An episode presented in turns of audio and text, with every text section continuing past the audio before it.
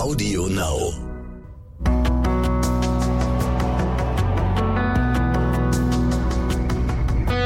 Alles, was zählt. Der Podcast.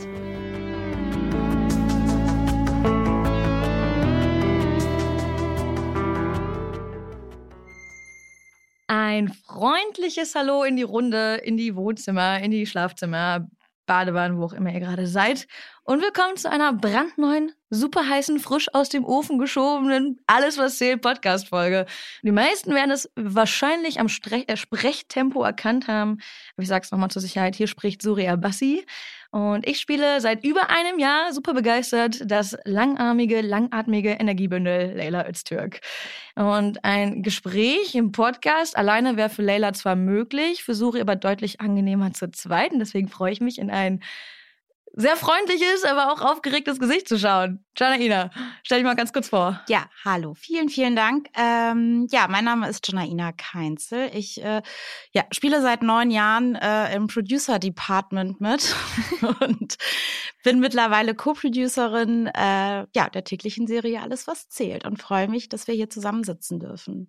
Ja, und äh, in den vergangenen Folgen ging es bereits beim Alles, was zählt Podcast um Themen wie Selbstverwirklichung, Liebe, Musik, Work-Life-Balance, von der ich auf jeden Fall nicht genug habe. Und heute geht es um das Thema Veränderung. Genau, und deswegen Veränderung. Das spielt eine ganz große Rolle in meinem Leben. Manche möchten sagen, ich habe eine notorisch, pathologisch gestörte Beziehung zu diesem Thema. Was sind denn deine ersten Assoziationen mit dem Wort Veränderung? Also hast du da Lust drauf oder eher Angst davor? Hm, ich würde sagen, das sind gemischte Gefühle. Also es gehört auf jeden Fall eine Schippe Mut dazu. Und ich denke, Veränderung bringt immer eine gewisse Prise Angst auch mit sich, was meines Erachtens nach völlig normal ist. Ähm, also vorne vorweg, ich bin halt Hobbypsychologin, also das ist alles nur so aus dem Bauch heraus. Aber ich glaube, es ist immer so eine gemischte Geschichte zwischen Angst, Mut, Vertrauen in sich selbst. Und ähm, aus meiner Erfahrung heraus kann ich sagen, dass wenn man es dann gemacht hat, ist man schon sehr stolz auf sich und äh, dann doch begleitet von einem super positiven Gefühl. Ich finde auch, dass Veränderung so ein weiter Begriff ist. Mhm. Er kommt in so vielen Farben und Formen. Es gibt ja passive Veränderungen, aktive Veränderungen, die man nimmt, Sachen, die man antizipieren kann, Sachen, Veränderungen, die ganz unerwartet auf einen eindonnern. Ich bin zum Beispiel gerade umgezogen. Es war ein ganz aktiv gewählter Schritt von mir. Ich bin das erste Mal in eine Wohnung gezogen, in der ich ganz alleine lebe, nach sieben Jahren WG-Leben.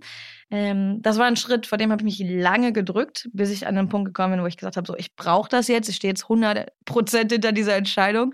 Ich wohne jetzt zwei Wochen und hinterfrage alles. es ist doch sehr einsam. Man kommt nach Hause, es ist sehr still. Ich weiß nicht, für wen ich kochen soll, außer mich selbst. Es macht deutlich weniger Spaß. Aber ich glaube, das ist ein Prozess, durch den ich durchgehen muss und für den ich jetzt mit 27 Jahren auch bereit bin. Aber ich muss auch sagen, ich habe das, glaube ich, auch in einem äh, Post mal verfasst auf Social Media. Ähm, wenn man mir eine Pistole an, äh, an Hals halten würde und mich zwingt, mir ein Tattoo stechen zu lassen, dann wäre es der Satz, die einzige Konstante in meinem Leben ist Veränderung.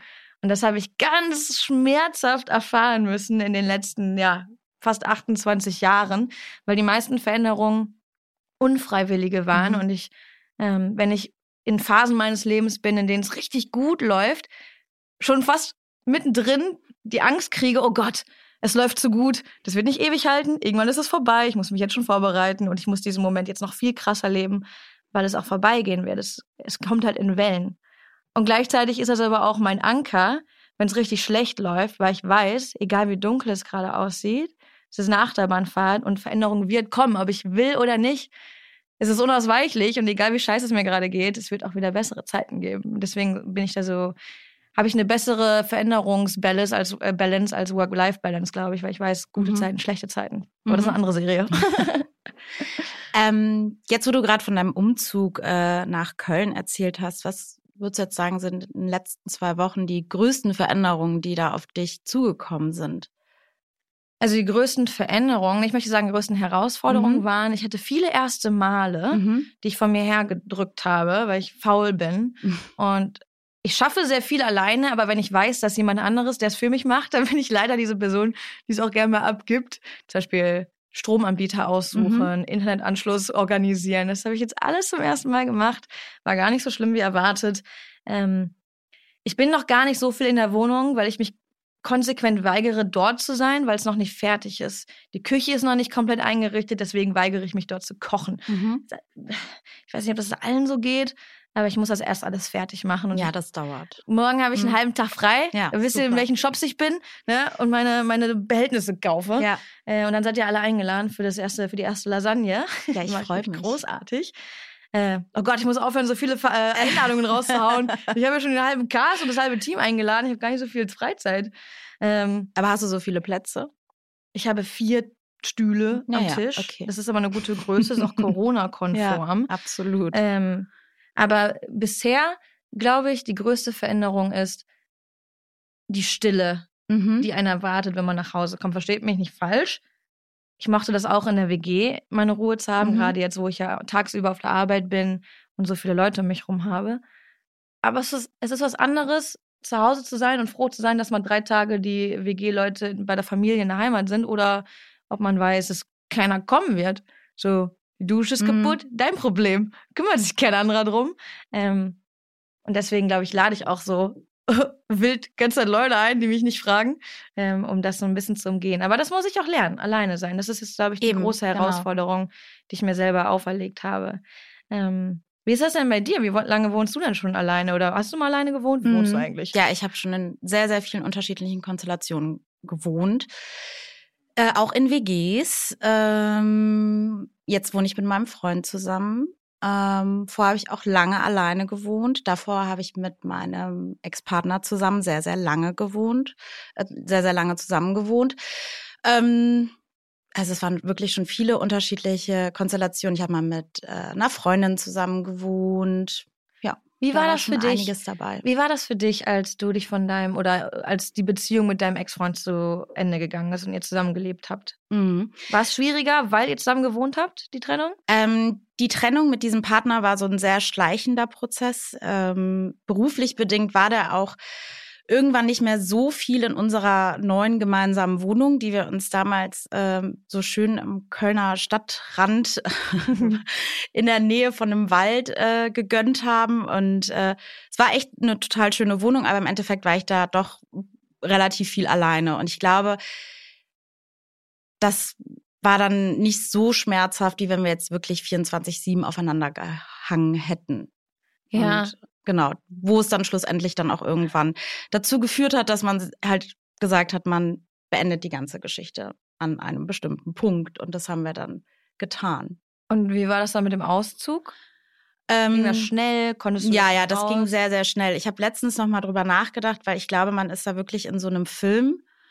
Ähm, man, also wir sind im Guten auseinandergegangen. Wir sind auch heute noch cool miteinander. Wir haben Kontakt und äh, es ist alles fein deswegen, es war wirklich so eine sehr bewusste, vernünftige Entscheidung zu sagen, wir sind an einem Punkt, da geht's nicht mehr weiter. Wir waren acht Jahre zusammen. Das oh. heißt, ähm, man hat wirklich so diese ganze, wir haben zusammen studiert, wir haben zusammen unseren Führerschein gemacht. Also wir oh. haben diese ganzen oh, Phasen halt zusammen durchgemacht und ähm, dann war halt irgendwann der Punkt, wo man halt wusste, okay, jeder be bewegt sich jetzt beruflich vielleicht doch noch mal in eine andere Richtung, Interessen verändern sich und es passt jetzt an der Stelle nicht mehr.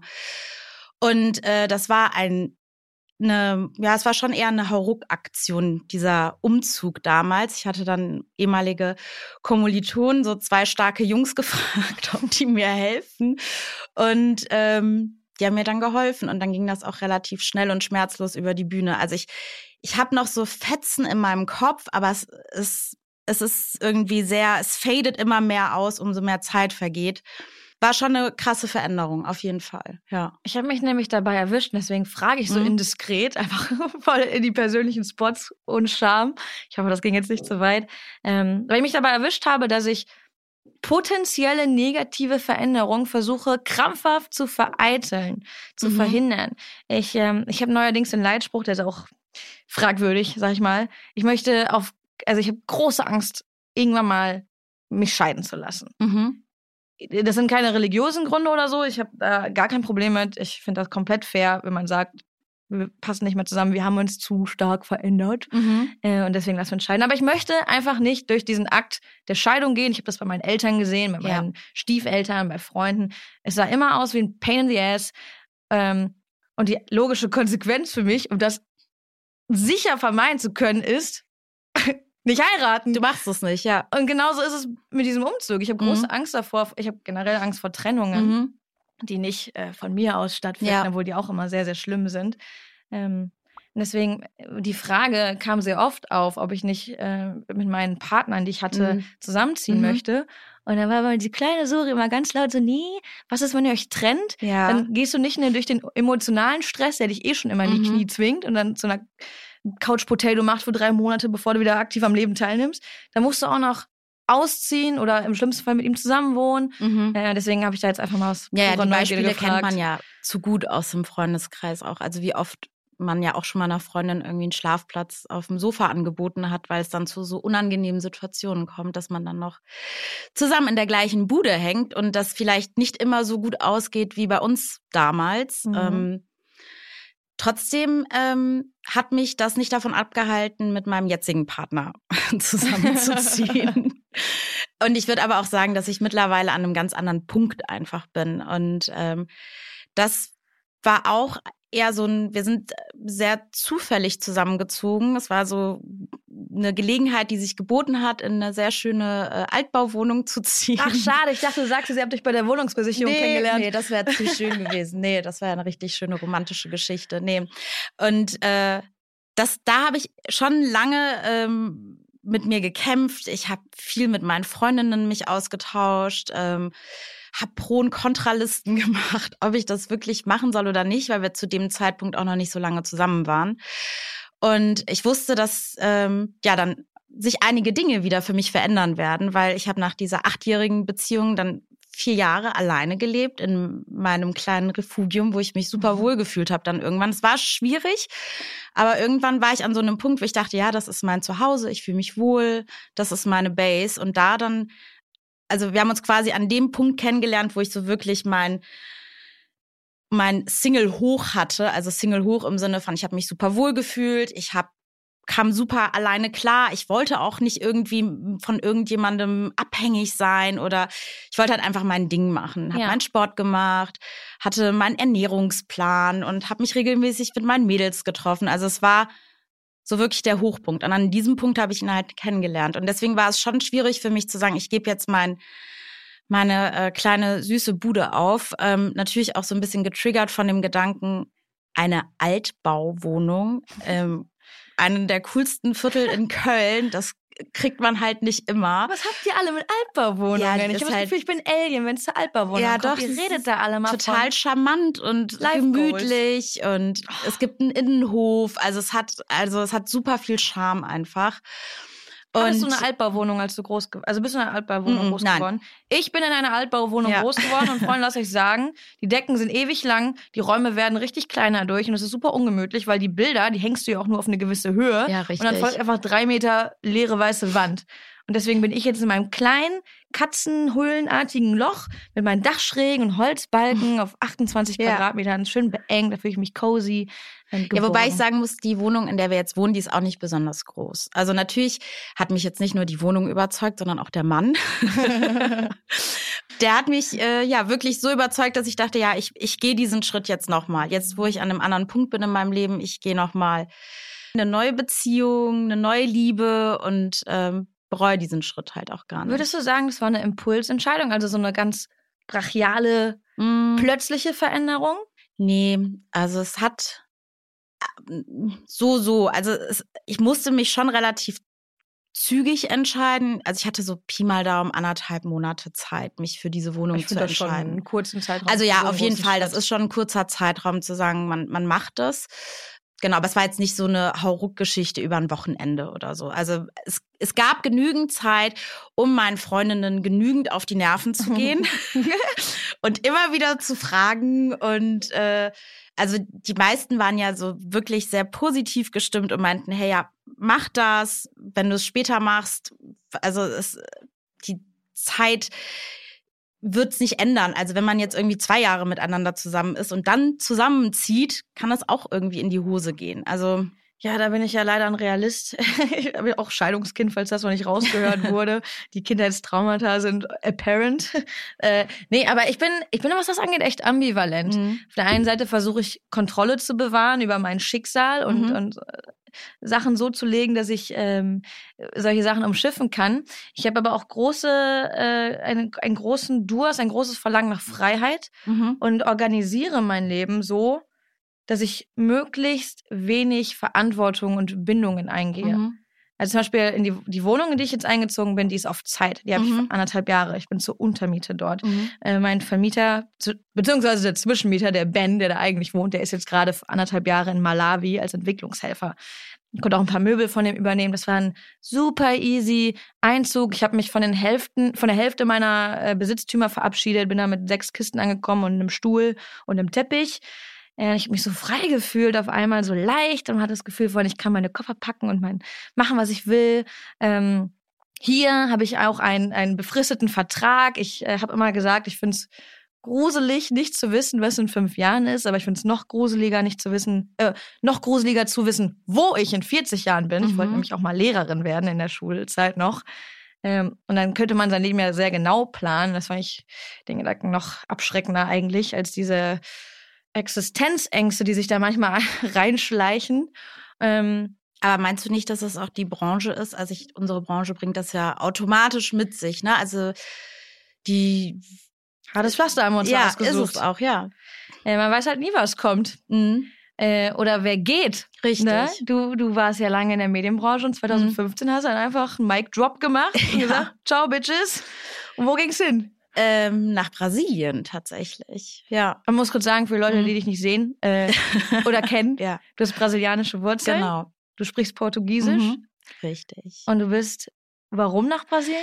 Bin zweisprachig groß geworden. Und ähm, ich, mich hat das schon immer so ein bisschen getriggert, irgendwie dass ich die Sprache, die ich von meiner Mutter mitbekommen habe, dass ich die nie in meinem Beruf einsetzen konnte es ist ja auf jeden Fall ein Geschenk, noch eine weitere oder noch zwei weitere Sprachen zu sprechen. Und ähm, ich habe mich immer schon da irgendwie ein bisschen umgeschaut und geguckt, wo könnte ich was machen, wo ich das Portugiesisch mit einbeziehen kann. Und ähm, dann, um nochmal zurückzuspringen, diese Trennung mit dem Partner, mit dem ich acht Jahre zusammen war, hat mich ein bisschen befeuert, als ich dann alleine war, etwas zu machen, wo ich mich vorher nicht getraut hätte, das zu machen, weil man dann vielleicht in einer Beziehung ist und sich denkt, ich will mhm. den Partner nicht alleine in Deutschland zurücklassen. Und ähm, ja, dann habe ich einfach wirklich ganz äh, random gegoogelt nach äh, deutschsprachigen Firmen in Brasilien und bin dann auf eine Stelle gestoßen, die ich super interessant fand, ähm, habe mich beworben.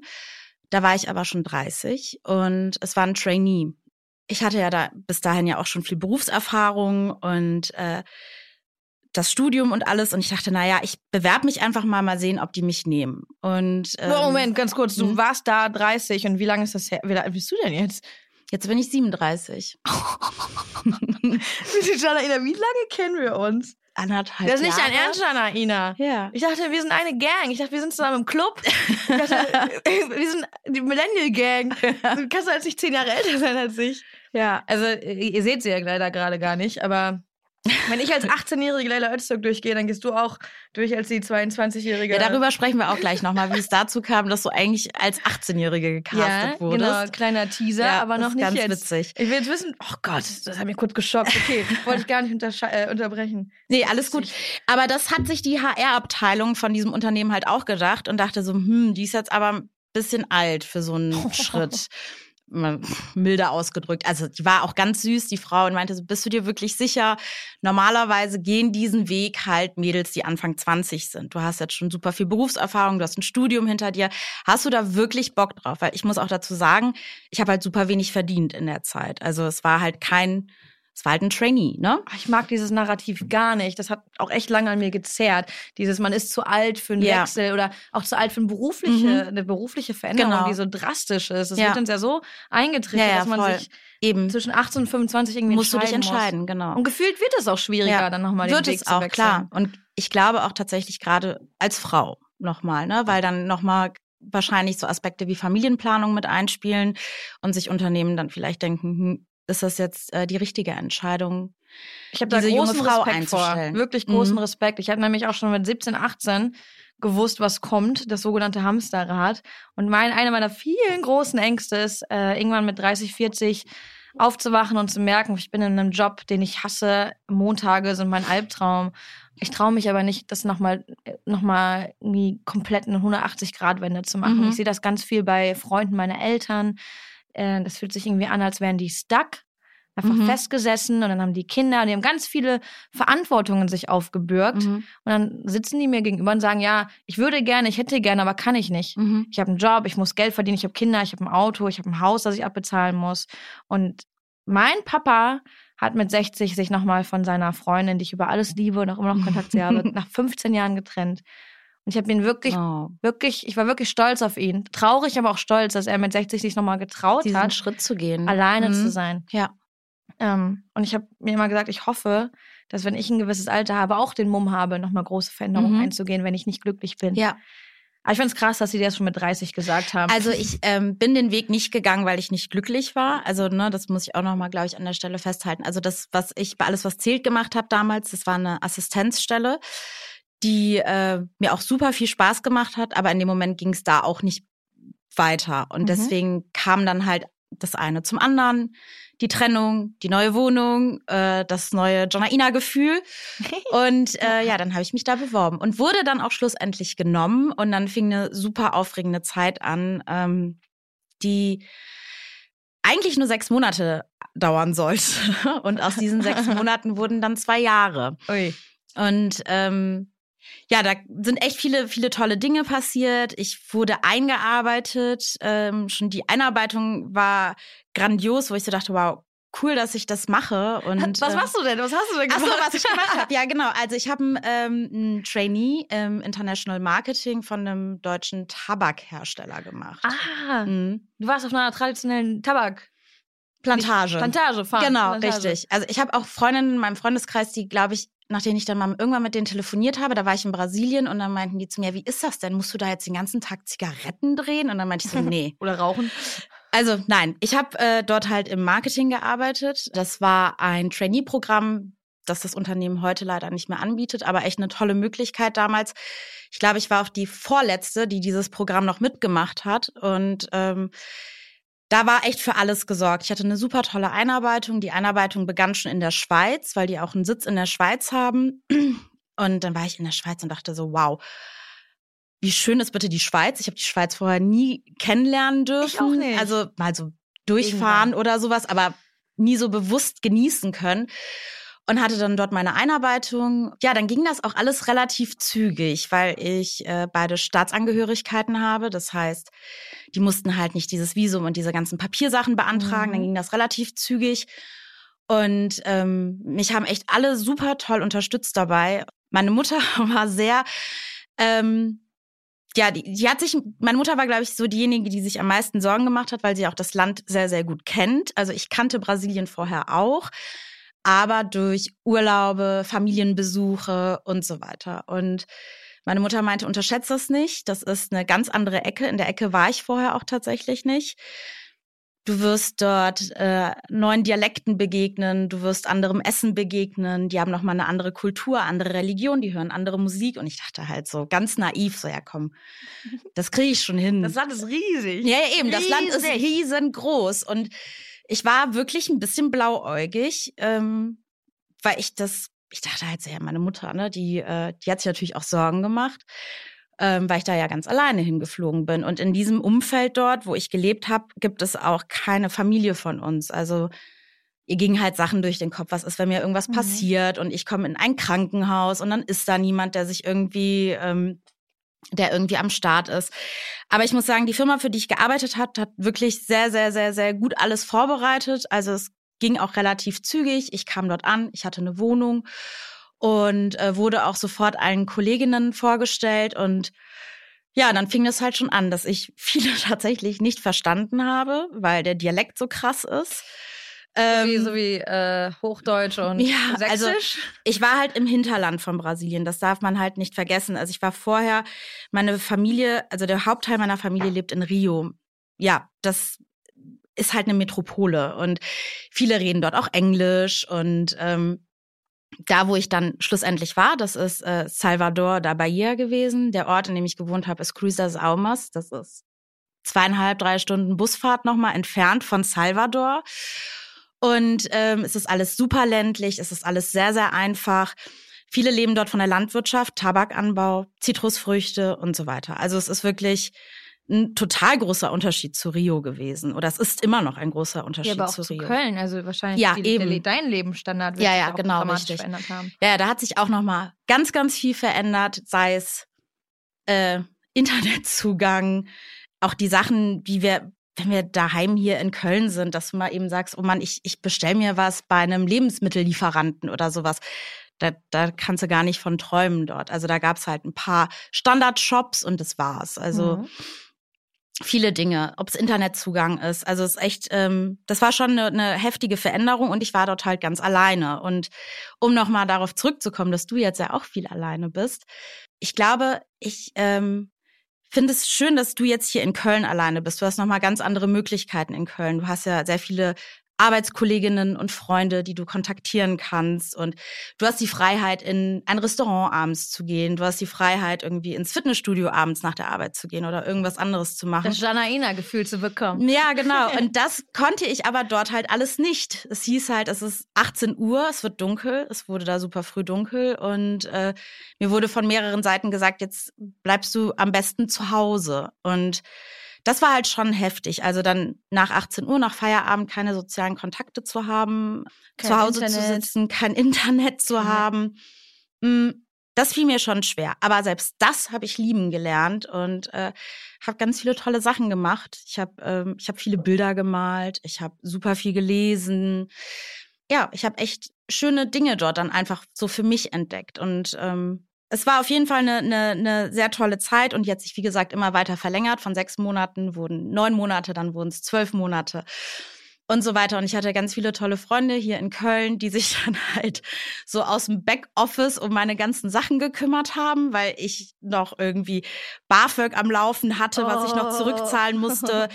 Ähm, dann habe ich ja auch immer beim Arbeitsamt angerufen und gesagt, ich bleib doch noch länger, ich bleib doch noch länger. Und manchmal konnte ich die Termine nicht wahrnehmen wegen der Zeitverschiebung. Mhm. Dann hatte ich kein Internet also da kamen ganz viele Dinge zusammen und ich hatte wirklich super Support hier aus Köln und ähm, von meiner Familie hier. Meine Mutter hat mich so viel unterstützt, dass das am Ende eine ganz tolle runde Sache war. Und ähm, dann bin ich dann nicht sofort nach Brasilien wieder zurück in Köln gelandet, sondern dann war ich erstmal in der Schweiz und konnte dann für das gleiche Unternehmen auch nochmal in der Schweiz arbeiten. Wie lange?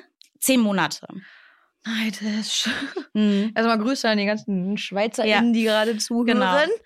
genau, und dann kam der Anruf einer ganz lieben ehemaligen Arbeitskollegin, die äh, mir sagte, dass ein Job frei geworden ist, für den ich mich damals schon mal interessiert hatte und ob ich es nicht diesmal nochmal versuchen möchte. Und dann habe ich mich darauf beworben und dann bin ich wieder bei AWZ gelandet. Ja. Und so haben wir uns kennengelernt. Ja, genau. Oh, yo. Ja, manchmal zur richtigen Zeit am rechten ja, Ort und genau. umgekehrt auch. Äh, das denke ich mir aber auch. Es ist mir vorhin aufgefallen, dass du meintest, ähm, du hast dich, weil die Trennung kam von deinem Partner und es hat so viele Türen für dich geöffnet. Mhm. Das ist das Gleiche bei meinem ähm, Zwischenmieter, also Ben, der mir die Wohnung jetzt vermietet, bei dem ich jetzt quasi hause, hat auch gesagt, dass über 40, ja, ich wollte schon immer Entwicklungshilfe machen, mhm. aber ich hatte immer eine Partnerin, es hat deswegen nie geklappt und man ist auch irgendwie komfortabel in seiner Komfortzone. Eben, genau. Ja. Man muss nicht wirklich was verändern. Und ich bin auch immer in den Fighter-Modus gekommen, wenn ich eben eine schlimme Trennung durchgemacht habe. Ähm, und das hat mir auch wirklich also das ist erstens der Grund, warum ich jetzt hier sitze, weil so bin ich zur Schauspielerei gekommen. Mhm. Ich war so traurig, dass ich irgendwann gesagt habe mit 19, ich muss jetzt meinen Traum verfolgen. Ich muss mich irgendwie aus diesem Loch wieder rausholen. Das geht jetzt nur so. Das war das Suri-Gefühl, das mhm. ich dann hatte. Man ja. kümmert sich mehr um sich selbst und auch dieses, darauf freue ich mich eigentlich, dieses Alleine sein, wenn man sich mehr auf sich fokussiert. Eben viel bewusster Zeit mit sich selbst zu verbringen. Das ist halt echt schon was Besonderes. Und wenn man das kann, ist das ein wirklich geiles Gefühl. Ja, vor allem, man muss sich sein Serotonin ja auch irgendwo anders abholen. Mhm. Man kann sich nicht eben kurz an eine, an eine geschwollene Brust äh, kuscheln und oh ja, einmal streicheln Ja, und schon hast du richtig. die Hormone ja. Ja. sprühen durch den Körper. Nee, da musst du äh, gucken, dass du selber deinen Arsch hochkriegst. Mhm. Und äh, das mag ich eigentlich. Das vermisse ich auch, wenn ich in Beziehungen bin, Mhm.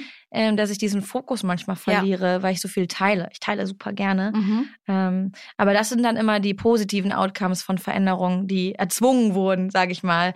Äh, da kann man dann immer auch das Schöne eigentlich drin sehen. Ich habe auch auf meinen Social Media Kanälen natürlich angekündigt, dass ich heute hier mit dir sitze. Mhm. Und da kam auch die Frage auf, ähm, wann man weiß, dass Veränderung gut ist in der Beziehung, bezüglich einer Beziehung Mhm. oder wel- welche guten Dinge rauskommen können von solchen negativen Erfahrungen.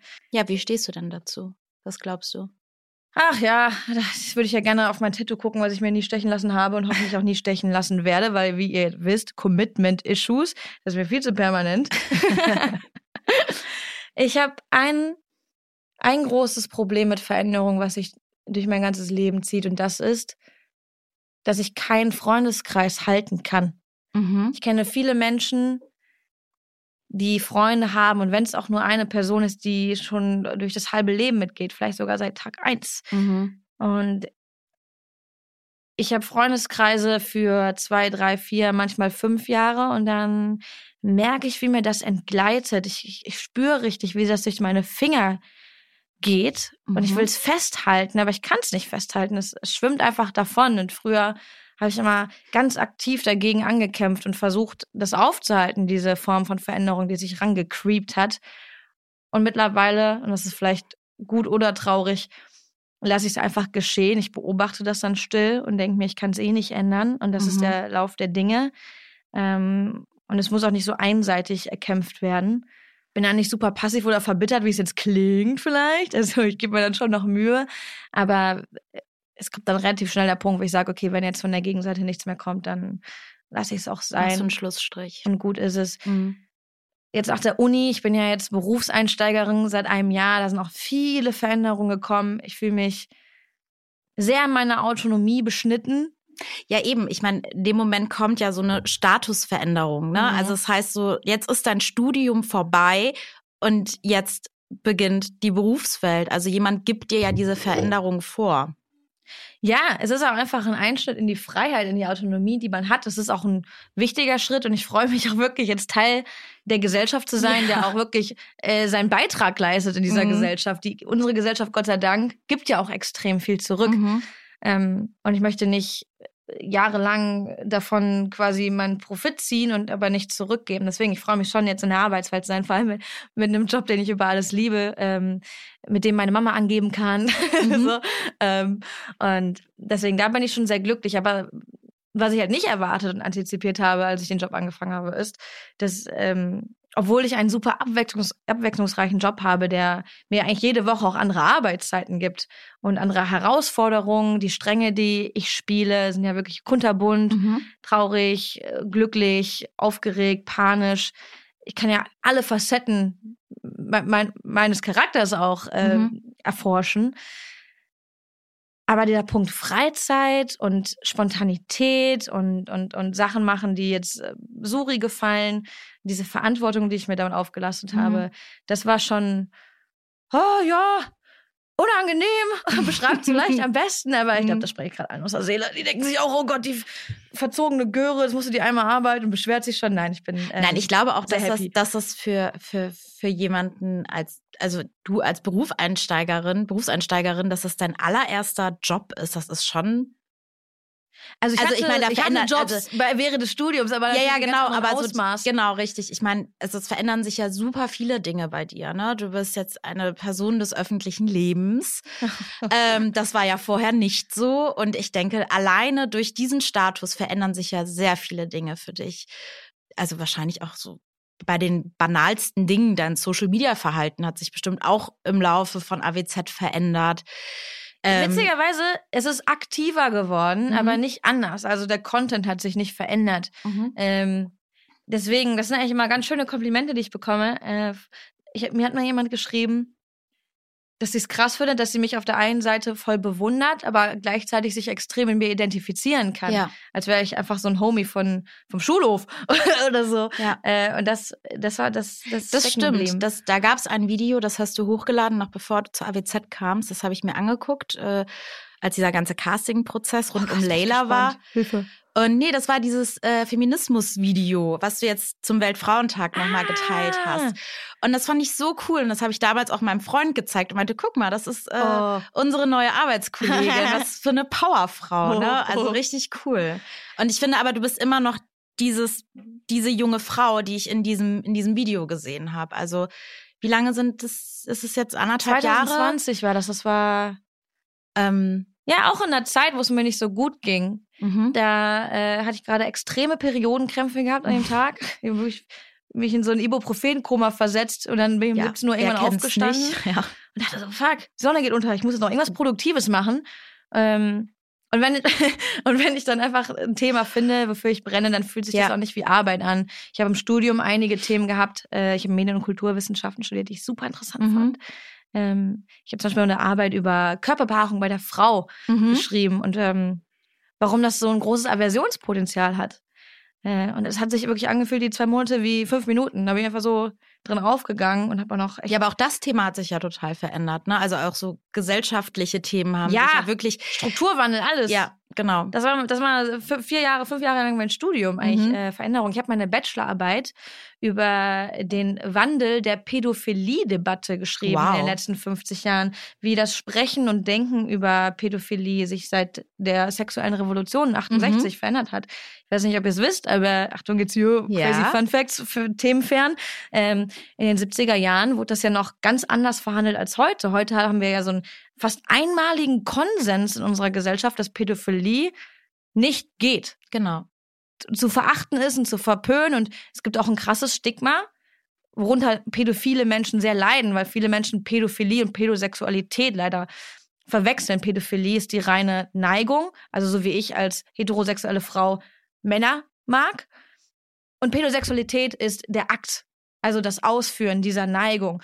So, jetzt habe ich aber komplett den Faden verloren. Ja. Jana, hilf mir. Wo, ruder mal dir. zurück. Wir haben äh, darüber gesprochen, wie sich dein Leben nach dem Studium verändert hat Ach, und dass ja. du natürlich keinen klassischen Beruf jetzt äh, nachgehst. Weiß ich, was machen deine Kommilitoninnen heute? Ja, wir haben uns ja kaputt gelacht auf der Parkbank immer mit unseren und Flaschenbieren, ähm, dass wir nichts Anständiges studieren und irgendwann Taxi fahren.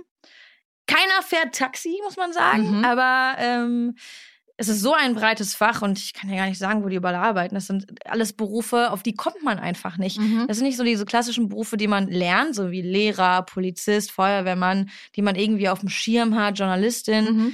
Ähm, das sind alles Sachen, die sind total wild. Genauso wie ein Traineeship in Brasilien auf einer Tabakfarm. Mhm. So, wie, da kommst du ja jetzt nicht einfach drauf, wenn deine Eltern dich fragen, was möchtest du für eine Ausbildung machen. Ne? Richtig.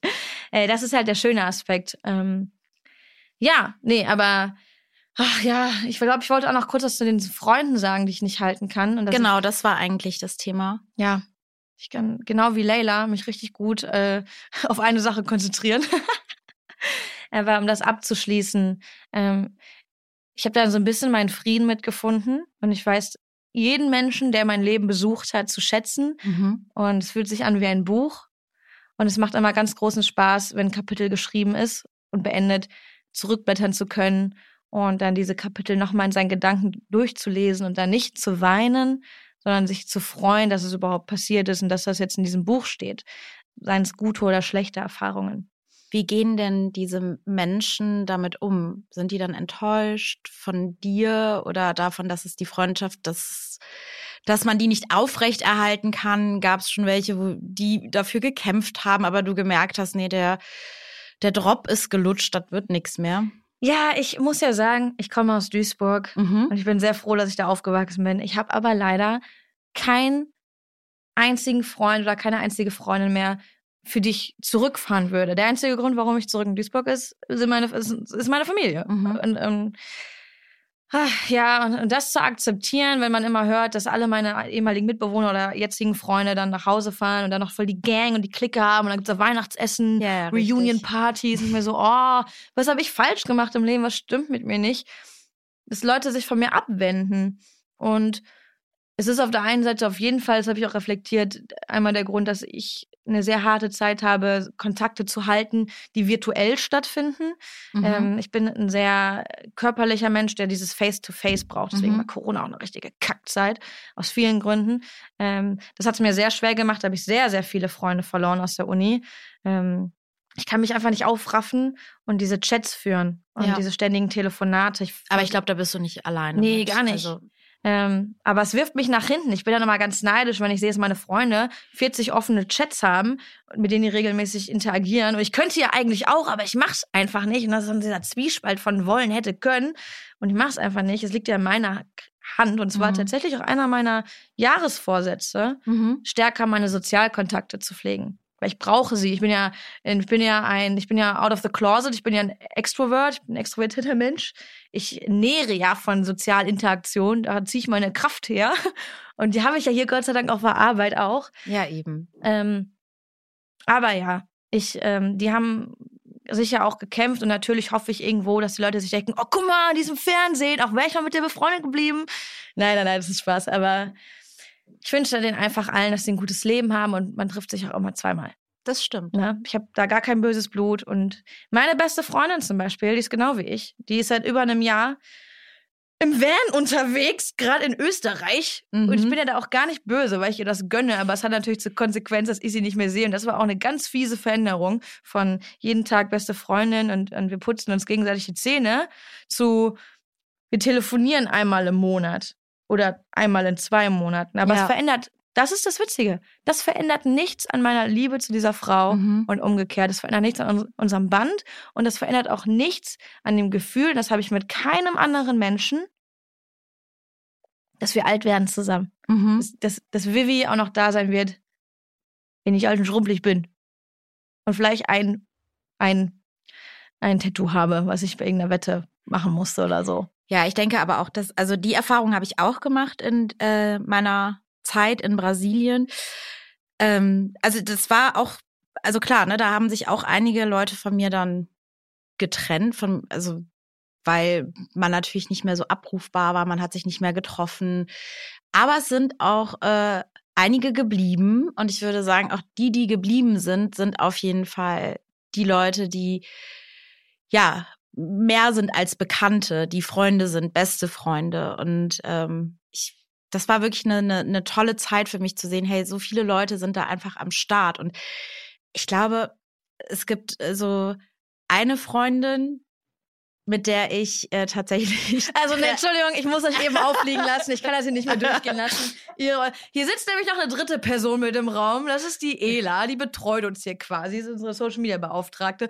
Und die liebäugeln hier die ganze Zeit und deuten mit dem Finger auf sich. Und so, dann tun sie mal so, als würden sie über eine fremde dritte Person reden, reden aber eigentlich übereinander. Und ja, komm, es ist Ela. Sag ja, es ist, ist Ela. Und Ela hat. Ähm, die hört hier gerade zu. Genau. Und Ela hat mich äh, wirklich echt über die ganze Zeit wirklich digital begleitet. Das war schon was Besonderes. Also es verging, glaube ich, wirklich kein Tag. Also wenn es dann irgendwie nicht geklappt hat, dass man miteinander kommunizieren konnte, wusste sie, um wie viel Uhr ich auf der Arbeit bin, hat mir dann auf meine Firmenadresse eine Nachricht geschickt, hey, ich habe dich nicht erreicht, geht's dir gut, ist alles in Ordnung? Und dann konnte ich ihr dann antworten, wenn ich im Büro war, meinte, ja, es ist alles super, ich hatte mal wieder kein Internet. Und ähm, sie war halt wirklich 24-7 dabei. Tatsächlich ist schon was Besonderes und das hat unser Band auf jeden Fall auch nochmal sehr gestärkt. Und ich denke, ähm, das war schon was Besonderes. Also natürlich waren auch andere Freundinnen immer sehr stark daran interessiert, wie es mir da so ergeht. Und ich glaube, da habe ich halt auch wirklich gemerkt, wer hat wirklich ein ernsthaftes Interesse an mir und dem, was ich gerade da, was ich da gerade erlebe. Also es war ja wirklich nicht nur ein neuer Job, sondern das war das große Ganze war neu. Also es ja. war neuer Ort, neue Arbeitskollegen, neues Klima, neues Essen. Meine Mutter dachte ja damals, Fun Fact, dass ich auf jeden Fall starke Magen-Darm-Probleme haben werde dort. Was jetzt schlussendlich nicht passiert ist, Gott sei Dank. Aber es war wirklich alles neu. Also alles, was ich aus Brasilien kannte, wurde nochmal auf den Kopf gestellt. Und ich habe ein völlig neues Brasilien kennengelernt. Und ich habe ähm, mein Brasilien kennengelernt. Es war vorher das Brasilien meiner Mutter und äh, das war jetzt meins, was ich halt, ähm, ja, ich, also ich habe mich auf zweieinhalb Stunden in einem Bus gesetzt, um abends ins Kino zu gehen, alleine. Und das habe ich gerne gemacht. Aber alles hat, ähm, alles war halt so ein, so ein Prozess. Ich musste mich auf alles vorbereiten. Ich konnte nicht einfach ins Kino gehen. Ich musste dann mir eine Unterkunft dort suchen, da wo mhm. das Kino war und so weiter. Also es hat einfach am Ende sehr viel positiv, positive Nachwirkungen gehabt. Also was Freundschaft betrifft, was mich betrifft, was das Thema Demut betrifft auf jeden Fall. Ich habe Dinge ganz anders konsumiert, als ich zurückkam. Ähm, was hat denn deine Freundin gesagt? Also man muss sich ja manchmal auch anhören, boah, du hast dich voll verändert. Mhm. So, das ist ja, wenn man das hört, ist es ja meistens negativ konnotiert, zumindest wenn man es in der Tonlage macht, wie ich es gerade wiedergegeben habe. Ja. Ähm, kann sich auch positiv verändert haben. Ja. Was hat dann deine Freundin gesagt, als du wiedergekommen bist, ein bisschen Zeit mit dir verbracht haben? Ist dir irgendwas aufgefallen, wie du dich als Person, als Charakter verändert hast? Ja, also erstmal waren die alle sehr, sehr stolz auf mich. Das auf jeden Fall. Ähm, also das habe ich schon gemerkt. Also ich hat, ich, es hat niemand das irgendwie mit irgendeinem negativen Gefühl in Verbindung Keiner gebracht. war sauer, dass du doch zwei Jahre schon sechs Monate Doch, also ich habe ich hab viel, also gerade Ela, die mir irgendwann, ich war zwischenzeitlich einmal in Deutschland und bin dann nochmal äh, nach Brasilien geflogen, um dann eine äh, Kollegin einzuarbeiten, äh, Susanna, ähm, die mir dann auch sehr ans Herz gewachsen ist in der Zeit. Und ähm, in der Zeit hatte Ela total Panik, dass ich nicht wiederkomme, weil ich habe wirklich mit mir gerungen. Es war so irgendwann an einem Punkt, wo ich nicht mehr wusste, wo bin ich wirklich zu Hause. Ähm, ist es jetzt wirklich Deutschland, Köln? Ist es doch vielleicht Brasilien? Ich habe mich auch innerhalb von Brasilien habe ich dann auch mich auf andere Stellen äh, beworben. Ich habe mich zum Beispiel beim Goethe-Institut in Rio beworben bin aber da auch schnell, äh, ja, schnell auf die Schnauze gefallen, weil natürlich ist das Land wirtschaftlich überhaupt nicht zu vergleichen mit Deutschland. Und ich hatte halt mit dieser Firma, für die ich dort tätig war, hatte ich so ein rundum sorglos Paket als Trainee und eine voll ausgestattete Wohnung. Und als ich dann dachte, so, okay, mit dem Gehalt könnte ich mir vielleicht gerade mal den Herd kaufen und mein Bahnticket. Ähm, denkt man schon schnell drüber nach, okay, oder ist es vielleicht doch nicht, sollte ich vielleicht doch jetzt nicht hier an der Stelle sagen, okay, das war eine tolle Zeit und ich gehe jetzt wieder zurück. Also ich habe sehr mit mir gerungen, ob ich wirklich zurückkommen sollte oder nicht. Und deswegen war es vielleicht auch gar nicht so schlecht, dass ich erstmal in der Schweiz gelandet bin, weil das man sich dann so ein bisschen langsam wieder an Deutschland herangetastet hat. Ähm, aber am Ende würde ich sagen, wirklich verändert. Ja, Thema Demut auf jeden Fall. Das schon ähm, ich musste mich auch ganz, ganz äh, langsam daran gewöhnen, dass ich ja hier total die Freiheiten habe, irgendwie noch abends irgendwo hinzufahren und mein Handy einfach in der Hosentasche mit mir rumzutragen, ohne dass ich denke, dass gleich irgendwie vielleicht ein Überfall passieren könnte. Also ich muss an der Stelle sagen, mir ist nie was dort passiert in der Zeit, aber trotzdem lebt man ja in der ständigen Angst, irgendwie jemand könnte einen überfallen. Und das hat echt lange gedauert, bis ich das das halt runterbekommen habe. Und das haben meine Freundinnen auch kommentiert und meinten so, hey, komm, entspann dich. Äh, wir saßen mal irgendwo auch beide mit dem Handy, Ela, oder? Ich, ich weiß es nicht mehr. An einer nicht so schönen Ecke in Köln-Ehrenfeld. Und dann liefen da Leute lang, die ich irgendwie als völlig bescheuert dubios eingeschätzt habe und meinte, können wir bitte hier weggehen? Ich weiß nicht. Und sie meinte auch so, also entspann dich. Es ist, ja, genau. Irgendwann wurde ich so ein bisschen paranoid, weil man so getriggert ist von Auskünften dort, was, also was, was, was meine Kolleginnen mir dort in Brasilien vor Ort gesagt haben, nein, du gehst nicht an diesen Strand, das können wir dir nicht empfehlen, weil mein erster Akt war, als ich dort ankam, eine Woche später wollte ich zu einem Strand fahren. Aber als ich in Brasilien ankam, war dort Winter. Und dann meinten die, da, der Strand ist menschenleer, da fährst du am besten nicht hin. Und ich so, was? Nein, ich will hier ein Buch lesen. Und dann meinten die schon so, wenn du dich mit einem Buch an den Strand legst, wissen die sofort, du bist eine Ausländerin. Oh. und so, ja, ja, genau. Und so fing es dann halt richtig an, dass ich so dachte, okay, gut, ich habe ich bin hier super eingeschränkt. Und das abzulegen, hat auf jeden Fall eine Weile gedauert. Wilde Geschichten, Janaina. Ich kann nicht glauben, aber das Krasseste, was ich wirklich heute aus der Podcast-Folge mitnehme, ist, dass du schon 37 bist.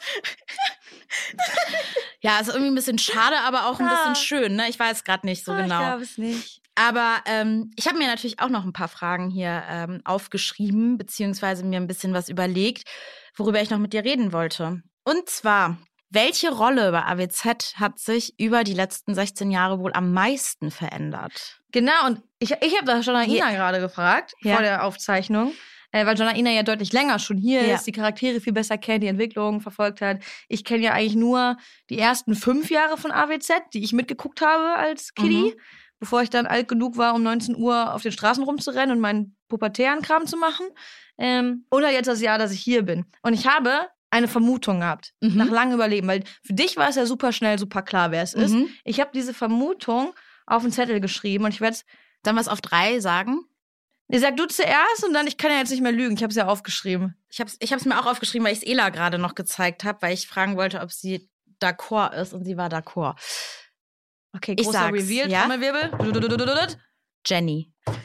Ah, guck mal, Jenny Steinkamp. Jenny steht Steinkamp, in Krakelschrift. Unleserlich, aber gerade Ja. noch zu entziffern.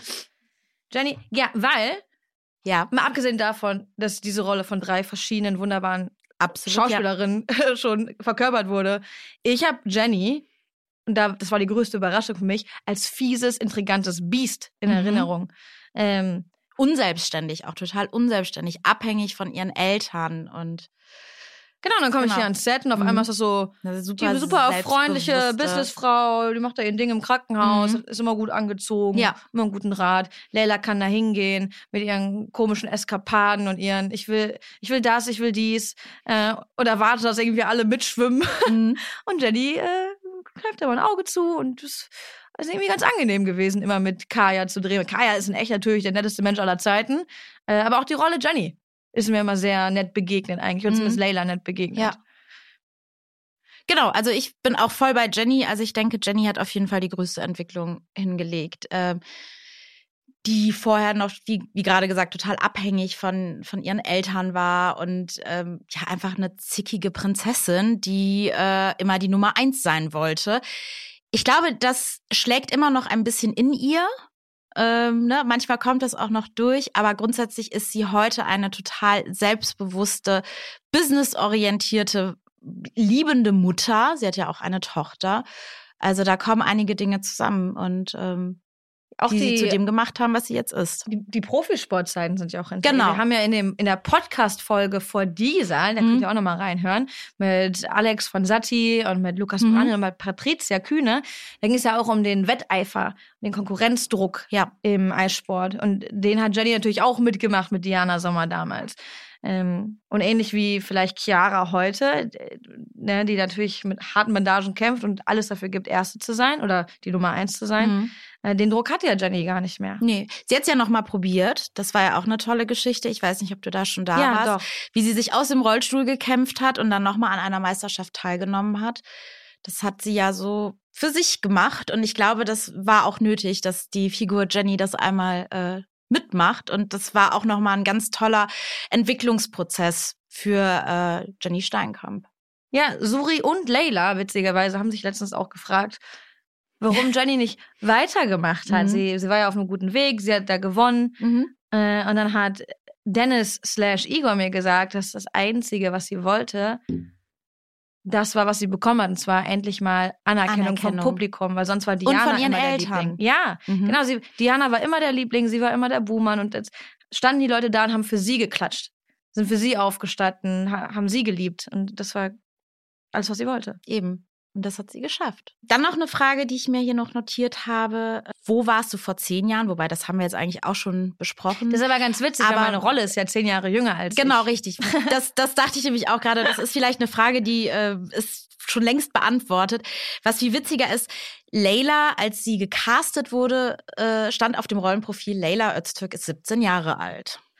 Genau, das habe ich ähm, nach dem Casting erfahren. Mhm. Oder war das am Tag des Castings? Ich habe ein Skript bekommen von drei Seiten. Mhm. Keine anderen Infos. Ich hatte den Namen, ich hatte keine Background-Story, ich hatte keine Connections, aber dadurch, dass ich ja schon ABC geguckt habe, wusste ich Öztürk, aha, Marian und Dennis, juhu. Äh, da habe ich mich sehr drauf gefreut.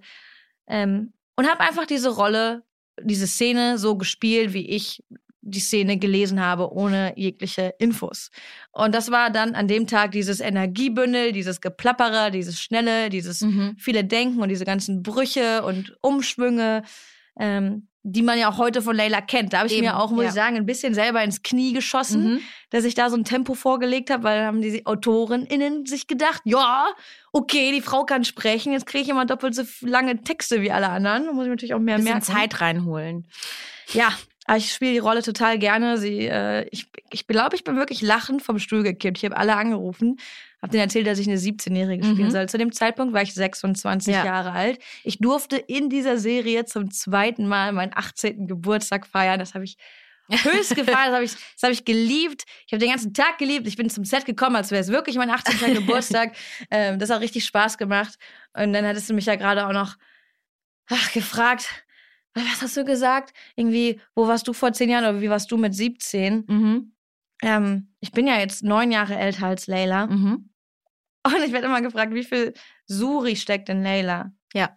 Und die Art sehr ähnlich. Ja, absolut. Also ich glaube, da kann, das kann ich auch nicht abstreiten, Nee. auch wenn ich es manchmal möchte. Und ich weiß, dass viele Layla auch nervig finden äh, oder künstlich, aber da ist gar nichts künstlich, weil so laufe ich hier auch durch die heiligen Hallen.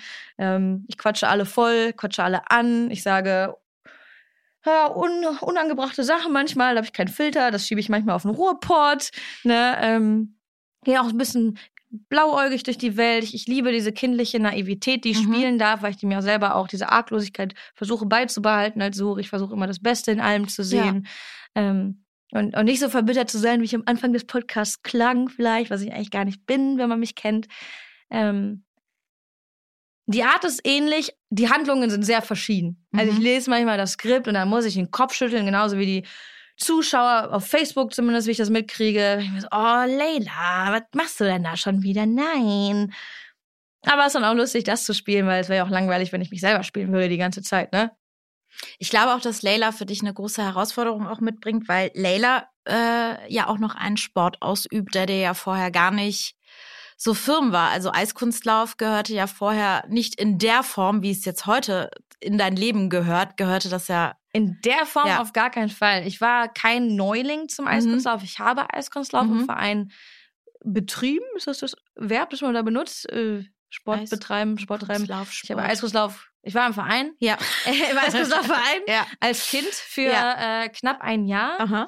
Ähm, ich habe viele Sportarten Mhm. gemacht. Das, da habe ich mich sehr viel verändert. Ich wollte immer was Neues machen. Mhm. Mir wurde sehr schnell langweilig. Ich habe Volleyball gemacht, ich habe Fußball im Mhm. Verein gemacht, ich habe Feldhockey im Verein gespielt und ich habe Eiskunstlauf gemacht. Ja. Bunte Mischung. Danke Mama, dass du das mitgemacht hast.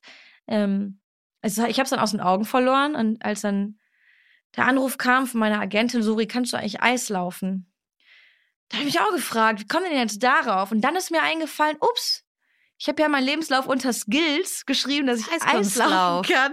Äh, Da steht immer sehr wirre Sachen drin. Also jetzt nicht bei dir, aber bei vielen äh, Kolleginnen dann so von Bogenschießen über, ich weiß nicht, was ich da schon alles gesehen habe. Schwertkampf. Deswegen fragen wir da auch immer noch mal doppelt und dreifach nach. Kannst du das wirklich? Ja, man muss ja da Gott sei Dank nicht angeben, wie gut man es kann. Also ich, ich konnte ja, also ich konnte ja schon besser laufen als jetzt die Basics, ne? Also Ja, ja, das stimmt. seitwärts, Mhm. Drehung, ne? Pirouette so ein bisschen. Es war schwierig, weil ich es sehr, sehr lange nicht mehr gemacht habe und dadurch, dass Lockdown war, konnte ich es auch nicht üben Mhm. vor dem Casting. Ich weiß gar nicht, ob ihr das wisst, aber das Casting waren zwei Tage. Das Tag eins war reines Eislaufen. Mhm. und Tag zwei war reines Spiel. Ähm, und ich habe dann die anderen Kandidatinnen getroffen, die alle so aussahen wie ich. Das war richtig witzig. war einfach, also ich, ich hänge halt mit einem sehr deutschen Freundeskreis rum. Ich bin eigentlich immer so der Quotenschwarzkopf. Ähm, und auf einmal stehe ich da in einer Gruppe von sieben wunderschönen, persisch, arabisch, südländisch aussehenden Frauen. Mhm. Ich denke mir so, okay, kannst direkt wieder nach Hause fahren. Ähm, manche waren ausgebildete Schauspielerinnen ohne Eislaufhintergrund, manche waren ausgebildete Eiskunstläufer. Profi-Eiskunstläufer, die auch im stimmt. Fernsehen schon aufgetreten sind und sämtliche Pokale im Schrank haben, aber nicht viel mit Schauspiel am Hut hatten. Und Mhm. ich glaube, ich hatte da einfach Glück, dass ich das Mittelding war. Ja. Ich konnte beides. Ah, ich will nicht sagen ein bisschen. Ich habe mich schon für eine gute Schauspielerin mittlerweile, aber ich habe auch ein bisschen das Hochstapler-Syndrom mitgetragen, dass ich die Hälfte des Jahres dachte, oh Gott, was mache ich hier? Wer hat mich hier eingeladen? Irgendwann kriegen die raus, dass ich gar nichts kann. Aber mittlerweile bin ich auch davon überzeugt, dass ich hier mein zu Recht meinen Platz gefunden habe in der Serie. Ähm, und ich bin super froh, dass ich auch zum Eiskunstlauf zurückgefunden habe. Ähm, und dass ich das jetzt wöchentlich regelmäßig in meinem Leben integriert habe. Das ist auch der konsequenteste Sport, den ich in meinem Leben jemals gemacht genau, habe. Genau, also wie, wie ist denn diese Routine für dich? Das ist ja jetzt auch nochmal so, also Eiskunstlauf erfordert ja super viel Disziplin. Ja, ne? vor also, allem das frühe Aufstehen. Eben, also ihr trainiert ja montags immer um 7.30 Uhr in der Halle. Das ist ja auch nochmal eine krasse Veränderung, oder? Ich würde auch sagen, das ist das einzige, der einzige Minuspunkt auf der Pro- und Kontraliste. Das ist das frühe Aufstehen. Das sind immer mhm. Zeiten, Leute. Ich weiß noch nicht, wie ich da ansprechen muss, um das zu ändern. Aber das ist das Einzige, was es mir ein bisschen madig macht. Ansonsten macht es mega viel Spaß. Es macht auch super viel Spaß, den Fortschritt zu sehen. Mhm. Den sieht man quasi. Und den sieht man, ja. Zeitgleich auch in mhm. der Serie. Ähm, ich habe ja, ich habe ja eine Rückenkrankheit, äh, weswegen alles, was ich sehe, wenn ich mir die Serie angucke, ist krummer Rücken. Äh, Morbus Scheuermann, das habe ich seit ich 14, 15 bin, da kam die Diagnose. Ich hätte eigentlich ein Korsett tragen müssen oh, mit Stahlstäben. Okay. Habe ich natürlich oh, nicht gemacht. Ja. Ähm, oder Rückenübungen zumindest regelmäßig. Und darunter leide ich jetzt ein bisschen und ich sehe, das ist natürlich auch ganz neu. Wenn man sich im Fernsehen sieht, sieht man sich aus allen Winkeln Richtig. und nicht nur aus denen, die, die man selber mhm. auswählt im Spiegel mhm. oder in der Kamera. Und, boah, das war schon ein Krampf. Also das war auch eine Veränderung für mich, das zu akzeptieren, äh, die, alle meine Profile zu sehen, meine Haltung zu sehen. Mhm. Ich arbeite da auch aktiv dran. Ich kriege ja von euch auch Rückentraining mit genau, einer super richtig. tollen Trainerin. Das mhm. ist, wie gesagt, ein Traumjob. Ich kann es noch wieder sagen. ähm, es wird auch besser und ich freue mich dann auch einfach, so die ganze Veränderung zu sehen, die hier im Kontext der Serie mache, mhm. wie ich mich schauspielerisch entwickle, was ich für Stories bekomme, auch mhm. das, was mhm. ich morgen drehen werde. Da freue ich mich schon seit Wochen drauf. Das, da habe ich mich coachen lassen, da bin ich richtig gespannt. Es wird ganz, ganz wild, Leute, ohne zu viel zu teasern, aber es wird dramatisch für Layla weitergehen. Ähm, warte, wenn, wann wird das ja ausgestrahlt? Ihr werdet es in ein paar Wochen sehen. Ähm, und dann wisst ihr auch, was ich meine. Dann erinnert ihr euch an den Moment im Podcast zurück, wo sie das angeteasert hat. Ähm, aber auch wie ich mit Zwangsroutinen zurechtkomme, mhm. weil ich habe wirklich im Studium ge gelebt, wie ich wollte. Ich war sehr privilegiert, ich bin immer noch sehr privilegiert. Ich äh, konnte durch meine Eltern ein Studium leben, das mir Reisen ermöglicht mhm. hat. Ich musste nicht sehr viel arbeiten, um äh, meine Wohnsituation zu finanzieren. Ähm, und ich fühle mich wohl. Ich fühle mich wohl mit der neuen Suri. Äh, mit dem neuen Suri-Gefühl. Mhm. Ich habe äh, kurz vor, bevor ich den Job bekommen habe, eine sehr schwierige Phase durchgemacht mit, mein, mit meiner mentalen Gesundheit. Da ging es einmal ganz rapide bergab mit Panikattacken und Selbstzweifeln und einem ganz erniedrigten Selbstwertgefühl. Äh, das hat mich nachhaltig verändert. Ich glaube, ich werde auch nie wieder zu der unbeschwerten, sorglosen Suri zurückkehren können, die ich vor 25 war da hatte ich wirklich ein Lebensgefühl, Leute, das kann ich euch gar nicht vorstellen. Ich dachte wirklich, ich bin unbesiegbar, mhm. äh, unsterblich unbesiegbar.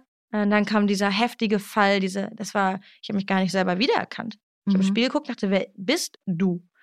Ich bin super froh und super stolz. Du warst, hast ja auch gesagt, du bist stolz auf deinen mhm. ähm, Trip nach Brasilien, deine, deine Lebenserfahrung, die du da gesammelt hast. Ich bin extrem stolz, wie ich mich aus dieser Grube rausgekämpft habe und die ganzen Erkenntnisse, die ich gewonnen habe über mich und trotzdem das Gefühl habe, dass ich viel von der Suri, die ich mal war, wiedergefunden habe, weil ich mich lange Zeit nicht wie ich selbst gefühlt habe. Und jetzt fühle ich mich wieder wie ich selbst, mhm. aber klüger und stärker und besonnener, weil ich Seiten des Lebens gesehen habe, von denen ich wusste. Ich wusste von Depressionen, ich wusste, ich habe das nie verkannt. Ich habe das nie abgetan als eine Kleinigkeit. Ich wusste immer, mentale Gesundheit ist wichtig und gehört, äh, gehört, genauso wie physische Krankheiten. Richtig, ja. Aber selber einmal in der Situation zu sein, gibt dir wirklich Perspektive. Und ich glaube, niemand, der es nicht selber erlebt hat, weiß wirklich, wovon diese Menschen, die betroffen sind, sprechen. Und ich bin froh, dass ich diese Perspektive habe. Und ich bin froh, dass sich in diese Richtung auch mein Horizont erweitert hat. Mhm. Das hast du sehr schön gesagt. Oh, danke. Ja. So auch einstudiert vorher vom Spiel. Nein, das kam jetzt wirklich aus Herzen. Ja, das hat man gemerkt. Das, nicht äh, wie das andere davor.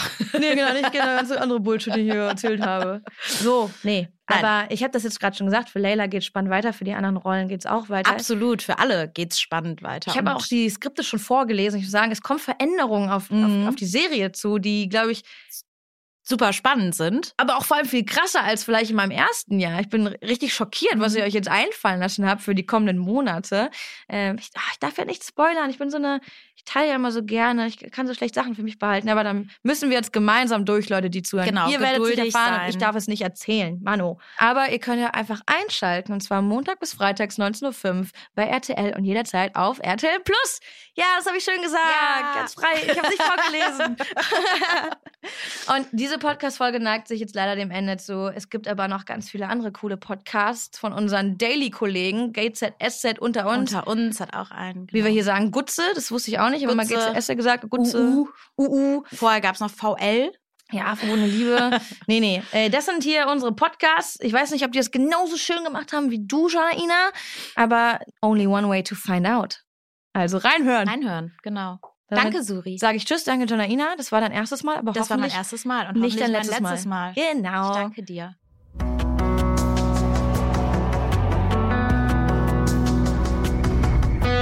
Alles, was zählt. Der Podcast.